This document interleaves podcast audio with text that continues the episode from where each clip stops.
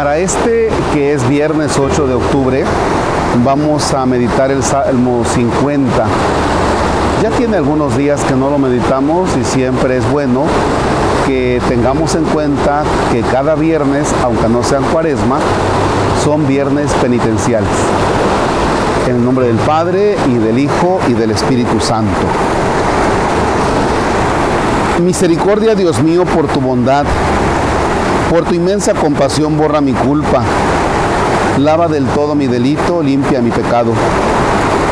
Pues yo reconozco mi culpa, tengo siempre presente mi pecado, contra ti, contra ti solo pequé, cometí la maldad que aborreces. En la sentencia tendrás razón, en el juicio brillará tu rectitud.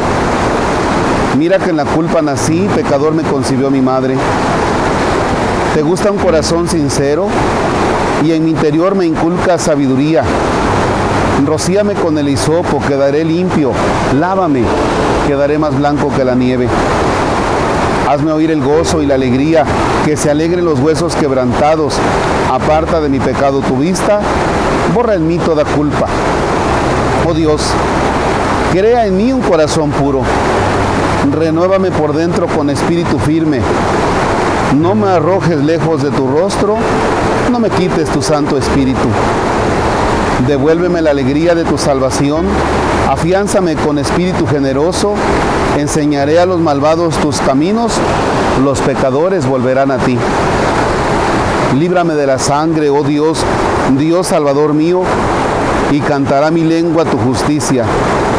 Señor, me abrirá los labios y mi boca proclamará tu alabanza.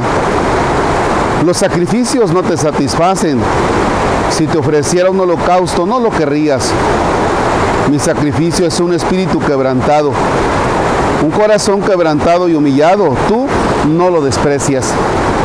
Señor, por tu bondad favorece a Sión, reconstruye las murallas de Jerusalén.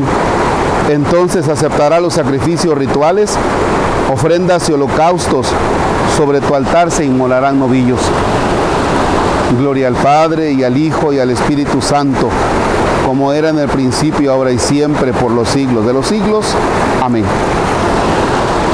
Quiero compartirles que de este salmo, lo que hoy me ha llamado la atención y, me agrada para, para mi vida, para la aplicación de mi vida es, pues yo reconozco mi culpa. Cuando se escribe este salmo, una de las cosas muy vergonzosas es dejar muy en claro el autor del pecado. Y lo peor que puede pasar es la necedad de no reconocerlo. Por eso el reconocer el pecado es algo muy valioso, porque ahí puede comenzar la conversión. Sí, me da mucha vergüenza, pero reconozco que yo fui el que se robó esta manzana, lo puede decir el chiquitillo, lo puede decir el niño.